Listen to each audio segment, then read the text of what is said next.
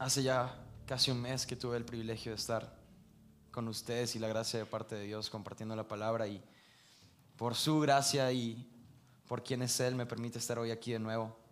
La semana pasada, Bai nos enseñaba el cómo una vida dependiente de Dios es la manera en la que debemos vivir nuestras vidas. Cómo es a través de rendir nuestras vidas en total dependencia de Él que su poder es mostrado, que su poder es manifestado. Veíamos como en el relato del muchacho endemoniado, los discípulos estaban queriendo hacer que todo se tratara de ellos y que ellos fuesen, fuesen el centro de atención. Y vemos cómo Jesús los, los confrontó y mostró esta área. Depender únicamente y totalmente de Él. Si tienes tu Biblia, la puedes ir abriendo en Lucas capítulo 9. Vamos a estar empezando a leer desde la segunda parte del versículo 43 hasta el versículo 62. Igual puedes sacar tu libreta para tomar apuntes. Si estás ahí, puedes acompañarme a Lucas 9, versículo 43. Si no tienes Biblia, igual los versículos van a estar apareciendo en pantalla. Y maravillándose de todas las cosas que hacía, dijo a sus discípulos, haced que os penetren bien en los oídos estas palabras, porque acontecerá que el Hijo del Hombre será entregado en manos de hombres. Mas ellos no entendían estas palabras, pues les estaban veladas para que no las entendiesen y temían preguntarles sobre estas palabras. Entonces entraron en discusión sobre quién de ellos sería el mayor. Y Jesús, percibiendo los pensamientos de sus corazones, tomó un niño y lo puso junto a sí. Y les dijo, cualquiera que reciba este niño en mi nombre, a mí me recibe. Y cualquiera que me reciba a mí, recibe al que me envió, porque el más pequeño entre todos vosotros, ese es el más grande. Entonces respondiendo Juan dijo, Maestro, hemos visto que uno echaba fuera demonios en tu nombre y se lo prohibimos, porque no sigue con nosotros. Y Jesús le dijo, no se lo prohibáis, porque el que no es contra nosotros, por nosotros es. Cuando se cumplió el tiempo en el que había de ser recibido arriba, afirmó su rostro para ir a Jerusalén. Y envió mensajeros delante de él, los cuales fueron y entraron en una aldea de los samaritanos para hacerle preparativos. Mas no le recibieron porque su aspecto era como ir a Jerusalén. Viendo esto, sus discípulos, Jacob y Juan, dijeron, Señor, ¿quieres que mandemos que descienda fuego del cielo como hizo Elías y los consuma? Entonces, volviéndose él, los reprendió diciendo, vosotros no sabéis de qué espíritu sois, porque el Hijo del Hombre no ha venido para perder almas, sino para salvarlas. Y se fueron a otra aldea. Yendo ellos, uno le dijo en el camino, Señor, te seguiré a donde quiera que vayas. Y le dijo Jesús, las zorras tienen guaridas y las aves de los cielos nidos, mas el Hijo del Hombre, o sea Jesús, no tiene dónde recostar la cabeza. Y dijo otro, sígueme. Él dijo, Señor, deja que primero vaya y entierra a mi padre. Jesús le dijo, deja que los muertos entierren a sus muertos. Tú ve y anuncia el reino de Dios. Entonces, también dijo otro, te seguiré, Señor. Pero, deja que me despida primero de los que están en mi casa. Y Jesús le dijo, ninguno que poniendo su mano en el arado mira hacia atrás es apto para el reino de Dios. Acompáñame a orar nuevamente, Padre. Te pido que seas tú hablando a través de mí. Que calles cualquier cosa que carnalmente y pueda salir de mi boca.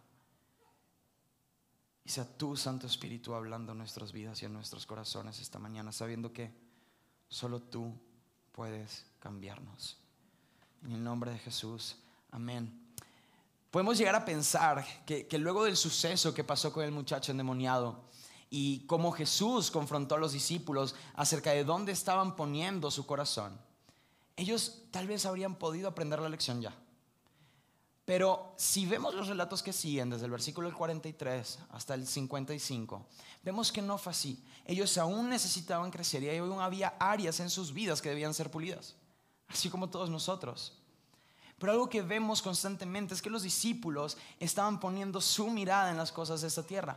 Cuando Jesús les dice que ya llega el tiempo de su vida, a ellos no les preocupa que, tanto que no entendían. Era más, ok, tenemos miedo de preguntarle, pero ¿qué sí le vamos a preguntar? ¿Quién va a ser el mayor entre nosotros? Estas cosas no las estamos entendiendo y deberíamos. A lo mejor sería bueno que lo preguntáramos, pero nos preocupa más quién va a ser el mayor entre todos nosotros cuando estemos en el reino.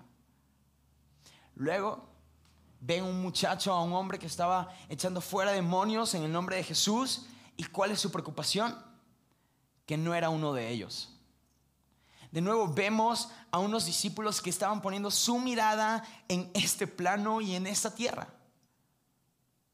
Donde ellos eran el centro, donde les preocupaba si estaban uno con ellos, donde les preocupaba quién iba a ser el mayor.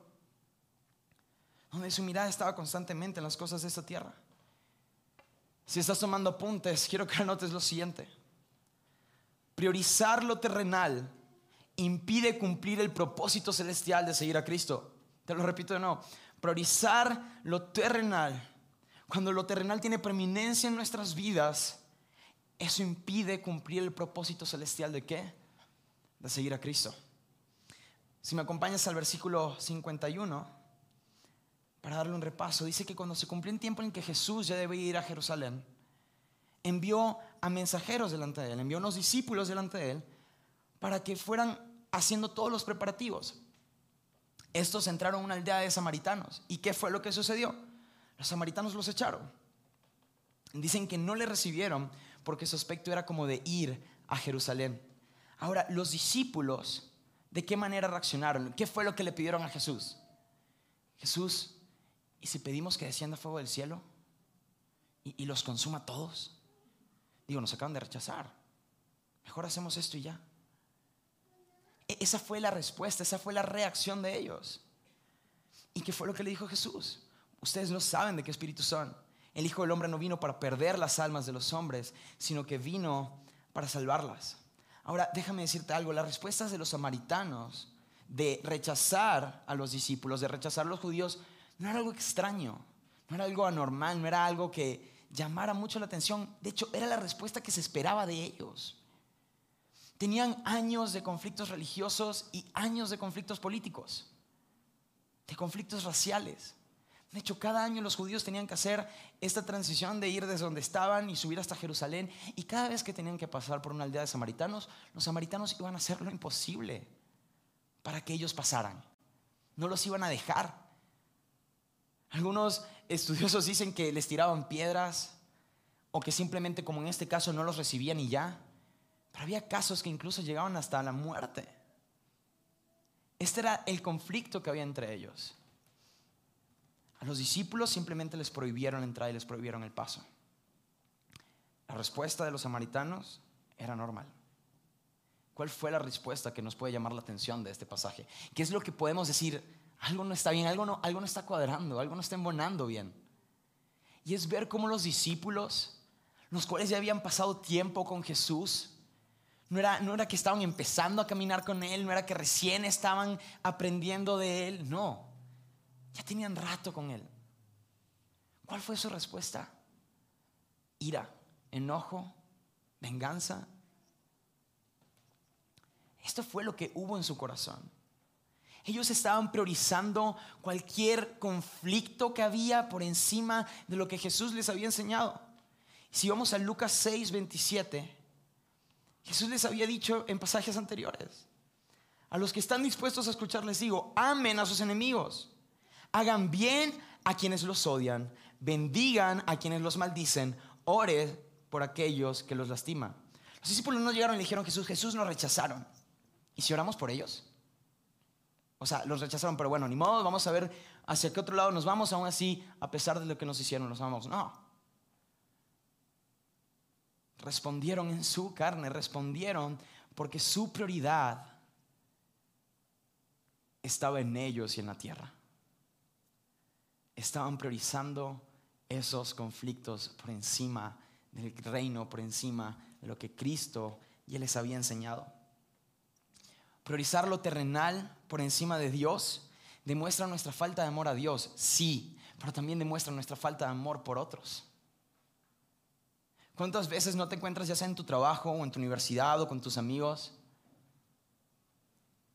Y cada vez que toco un tema de política, es el primero que salta. Ya sea hablar mal de algo o ya sea defenderlo.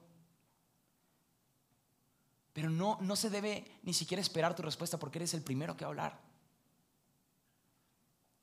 Y tendemos a constantemente defender ideales terrenales, ideales personales que no aprovechan en nada para el reino y pelear y debatir por ellos. Por encima de lo que Cristo nos marca. No he conocido una pelea o una conversación acerca de política que termine en una amistad grandísima y fructífera. Y, ah, ¿cuánto te amo? Opinas diferente a mí. La política siempre nos va a dividir. Ideales terrenales siempre nos van a dividir. El reino es lo que nos une. Entonces, ¿qué debemos proclamar? Jesús no vino a ganar discusiones. Él vino a salvarnos. Cristo sabía que había venido. Él sabía que estaba yendo a Jerusalén a ser levantado en una cruz, a cargar nuestros pecados, a recibir la ira de Dios en nuestro lugar, a morir, a ser resucitado y ascender a los cielos. Isaías 53 nos dice que enmudeció, cayó su boca y como cordero lo llevaron al matadero. Cuando fue enjuiciado se cayó. ¿Cuántas veces tú y yo hacemos eso y seguimos ese ejemplo? ¿Cuántas veces tenemos la humildad de callarnos en vez de ser prontos para defendernos? Jesús tenía la de ganar en todas las discusiones, pero prefirió callar porque sabía que callar significaba su muerte. Eso era necesario para salvarnos, él lo sabía. Tú y yo que venimos a ganar discusiones, a ganar debates, a proclamar el reino. Ahora déjame decirte algo, si discutes y debates por, por, por ideales terrenales, definitivamente hay un cambio que es necesario hacer. Peleas de ese tipo van a llevar a que corazones se cierren y que al, después cuando quieras predicar y quieras proclamar el Evangelio, la gente no te va a escuchar. Porque a lo mejor vieron cómo te pones cuando tienes que defender a tu equipo. Cuando tienes que defender a tu político favorito.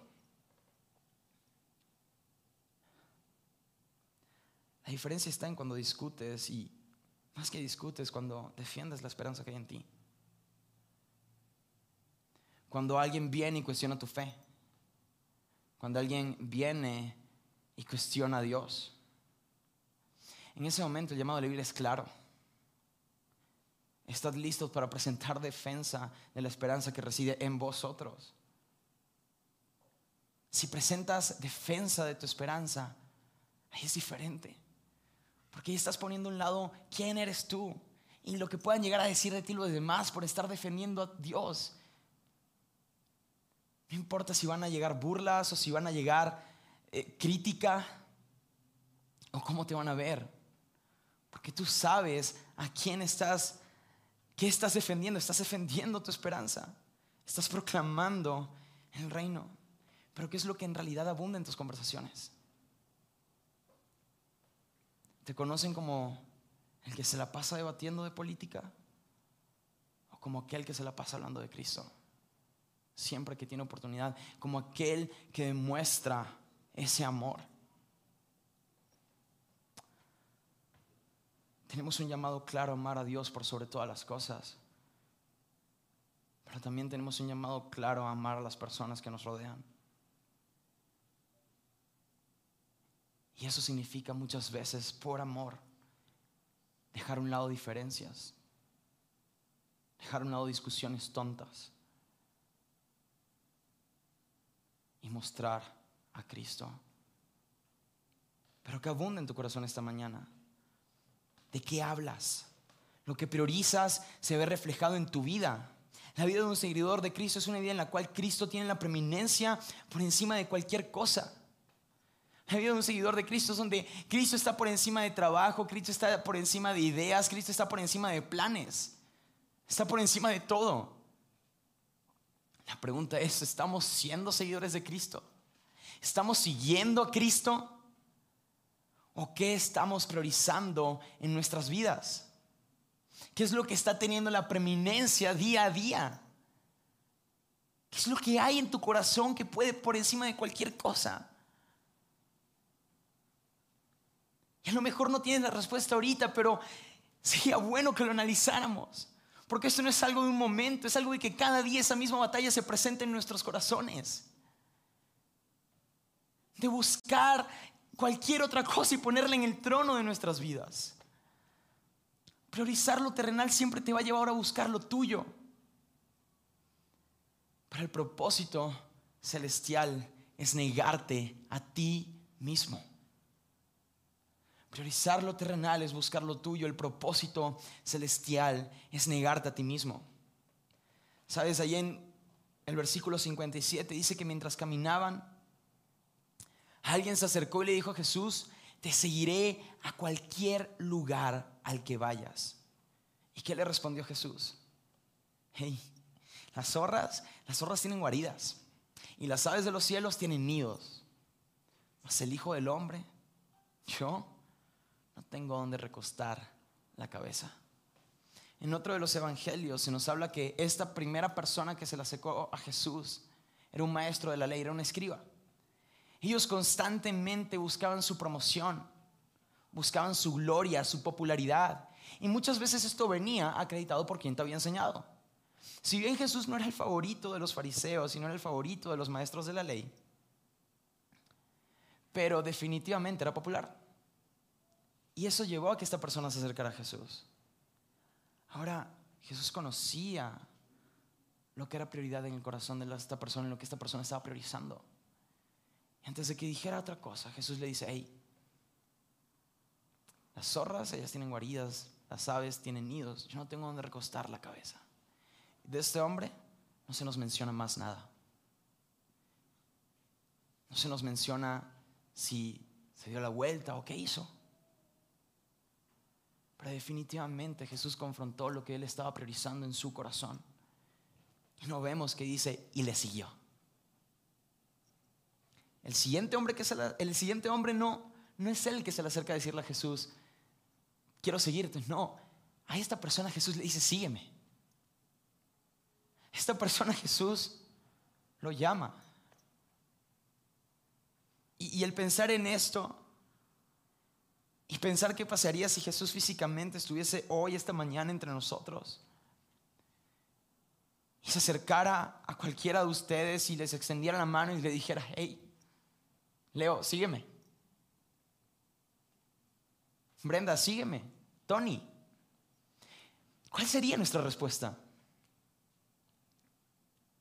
Tal vez pudiésemos decir, ¿sabes qué, Luis? Yo me pararía de inmediato pararía de enseguida a seguir a Jesús. Pero esa no es la realidad de nuestros corazones y de nuestras vidas. Probablemente hubiéramos tenido la misma reacción que este hombre. ¿Qué sucedió? Jesús le dice, sígueme, y este hombre le dice, déjame que primero vaya y entierre a mi padre. Y Jesús le dijo, deja que los muertos entierren a sus muertos. Tú ve y anuncia el reino de Dios.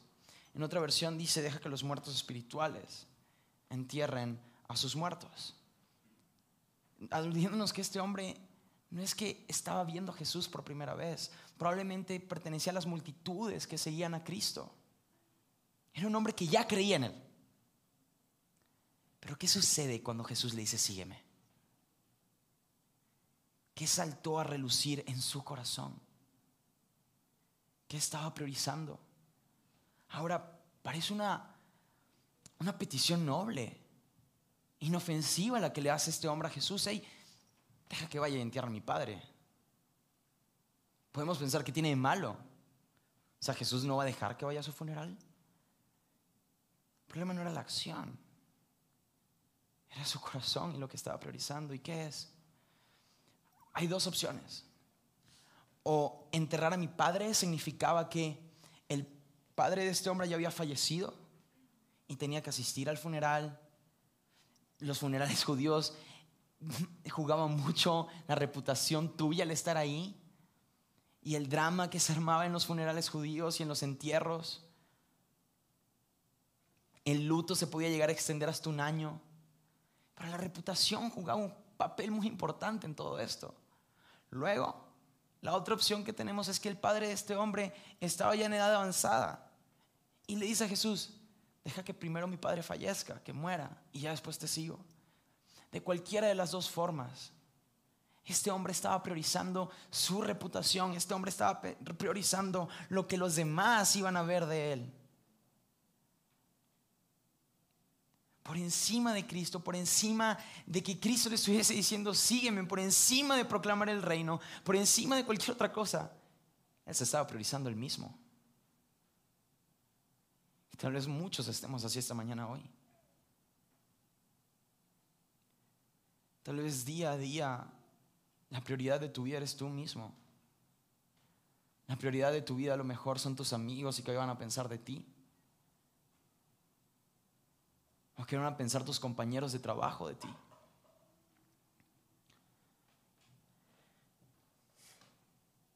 Priorizar lo terrenal siempre te va a llevar a pensar en ti primero que en Dios. Siempre te va a llevar a buscar lo tuyo.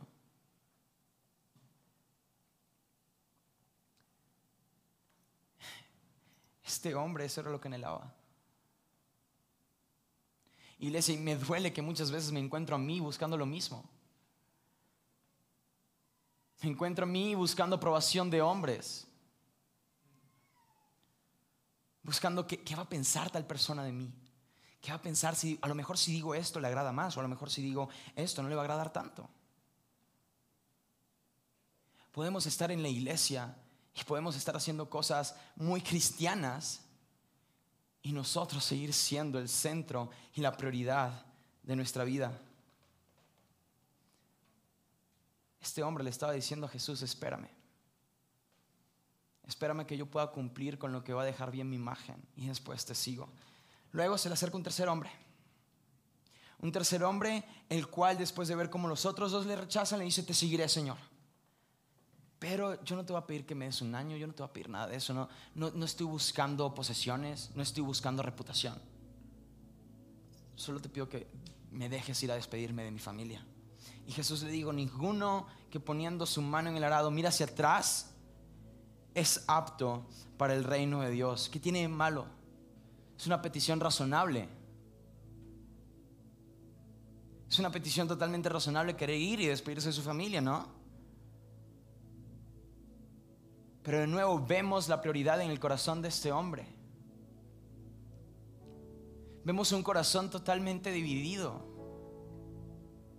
Vemos un corazón que ya habiendo puesto su mano en el arado para empezar a cavar la zanja y ver cómo el empezar a trabajar le empiezan a salir callos, empieza a sudar, no es un trabajo tan fácil, empieza a mirar hacia atrás diciendo, bueno, acabo de empezar.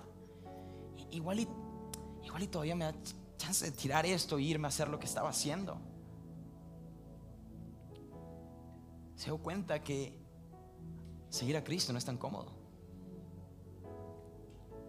Que seguir a Cristo no es precisamente un jardín de rosas en el cual hago lo que yo quiero, sino que es un camino de renuncia.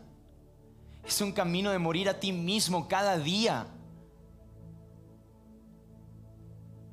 Seguir a Cristo nos cuesta todo. Cuesta renunciar a nosotros mismos, cuesta renunciar a nuestros intereses personales. Cuesta renunciar a lo que has creído probablemente toda tu vida.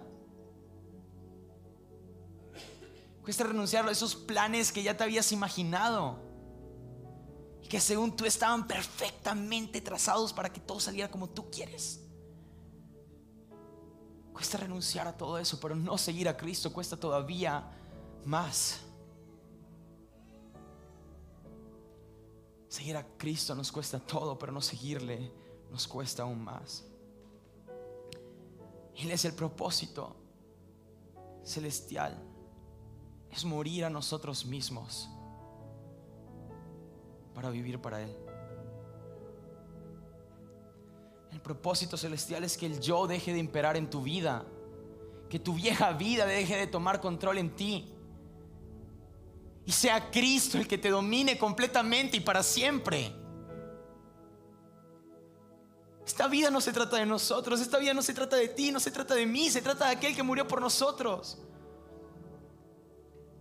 No se trata de Luis David en el trono de su corazón, de Luis David buscando posesiones, de Luis David buscando su reputación, ni su comodidad, sino que se trata de Él. El primer hombre fue confrontado con lo que en verdad estaba en el trono de su corazón, él mismo y las posesiones. Pero cuando ver lo terrenal, cuando priorizar lo terrenal te dice, haz posesiones, busca tu popularidad, busca tu gloria, busca tu fama. Priorizar lo celestial te dice, hey, riquezas en los cielos. Tus posesiones están en los cielos, no en la tierra. El segundo hombre se acercó buscando que eh, eh, le puso a Jesús como excusa su reputación. Era su prioridad. Él priorizaba lo terrenal, priorizaba su reputación. ¿Qué van a decir mis familiares si no voy? ¿Van a decir que no amo a mi padre? ¿Qué va a decir la gente? Obviamente tenemos un llamado amar a nuestros familiares y hay que hacerlo y a nuestros amigos y nuestras relaciones. Pero como seguidores de Cristo estamos llamados a tener un amor supremo por Él. A que en comparación con cuánto lo amamos a Él, lo demás parezca nada.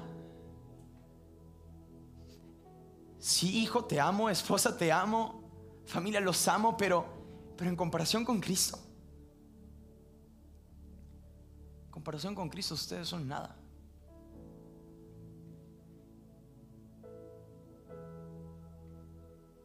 Ese debe ser la clase de amor que nos debe distinguir hacia nuestro Señor. El tercer hombre. Este hombre buscaba su comodidad. Como muchos de nosotros. Que probablemente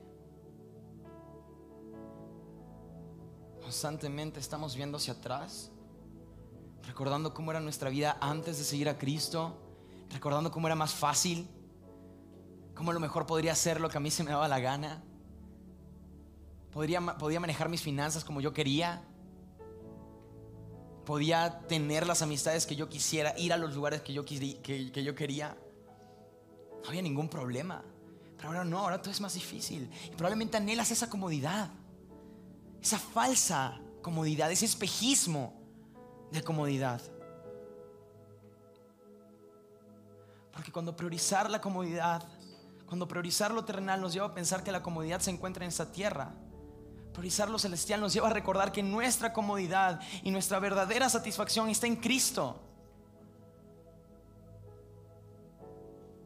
Ahí es donde se encuentra nuestra verdadera satisfacción, nuestra verdadera comodidad. Es en Él. Tranquilidad, paz,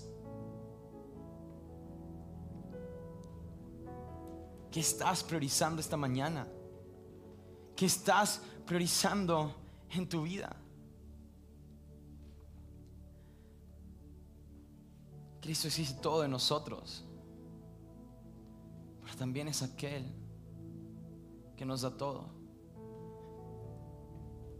Cristo decidió renunciar a cualquier comodidad, a cualquier reputación Dice la Biblia que fue desechado entre los hombres, varón de dolores. Renunció a sus posesiones. ¿Por qué? ¿Por qué lo hizo? Lo hizo por amor de su nombre primeramente y también por amor a nosotros para poder redimirnos y poder reconciliar a toda una humanidad caída con Él.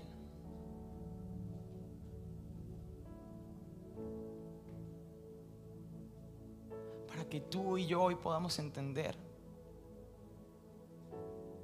que nuestras posesiones están en los cielos, que nuestra reputación no está dictaminada por lo que los demás dicen de nosotros, sino por lo que Dios dice de nosotros, en Cristo.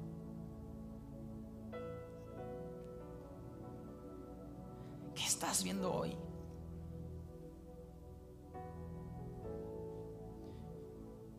Mitch lo decía en la ofrenda. ¿Dónde están tus tesoros? ¿Dónde está la preeminencia de tu corazón? ¿Qué es lo que tu vista y tu corazón están viendo? deja de ver la vida como tuya. Y empecemos a ver que nuestra vida es total y completamente de nuestro Señor y de nuestro Salvador. Y Él es digno de que nos rindamos completamente ante Él, ante el Rey de Reyes y Señor de Señores.